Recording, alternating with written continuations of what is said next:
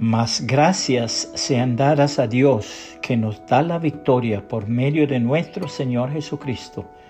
Primera los Corintios 15, 57. Reina Valera 1960.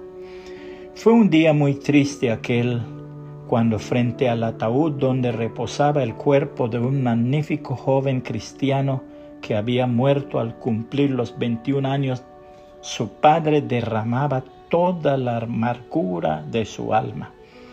¿Por qué hubo Dios de quitarme a mi hijo?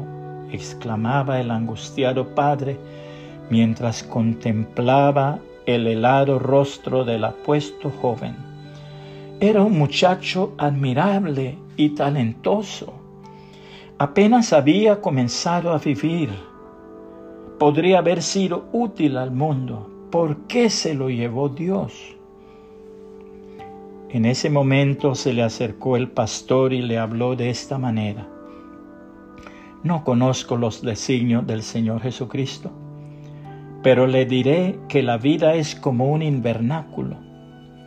Tal vez el Señor bajó su vista desde allá arriba y vio que aquí había un muchacho lo suficientemente grande y selecto para soportar el trasplante.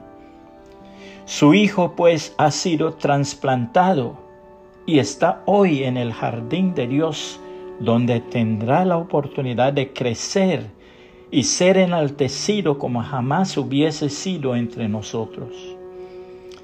Existen límites en el mundo que ningún hombre puede traspasar, pero en la casa de nuestro Padre no hay impedimentos. Repito, que no conozco los designios del Señor Jesucristo, pero quizás su amor de Padre se consolará pensando que su Hijo ha sido trasplantado a una nueva vida donde podrá crecer y ser más excelente. Esas palabras fortalecieron y consolaron el corazón de ese pobre padre. La Biblia nos enseña algo hermoso sobre este tema pero permítanme revelarles un secreto maravilloso.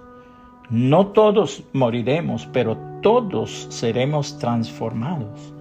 Sucederá en un instante, en un abrir y cerrar de ojos, cuando se toque la trompeta final. Pues cuando suene la trompeta, los que hayan muerto resucitarán para vivir por siempre.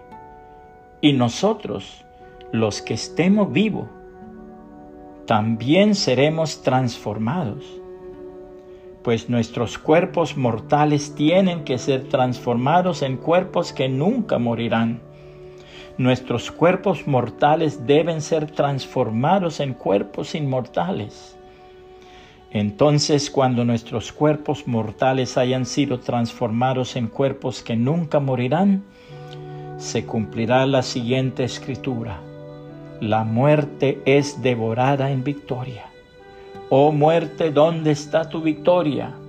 Oh muerte, ¿dónde está tu aguijón?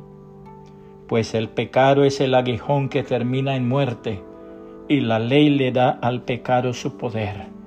Pero gracias a Dios, Él nos da la victoria sobre el pecado y la muerte por medio de nuestro Señor Jesucristo. Por lo tanto, mis amados hermanos, permanezcan fuertes y constantes.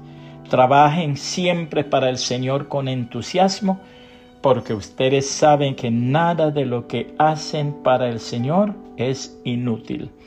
Primera los Corintios 15, 51 al 58, nueva traducción viviente. Puede compartir este mensaje y que el Señor Jesucristo le bendiga y le guarde.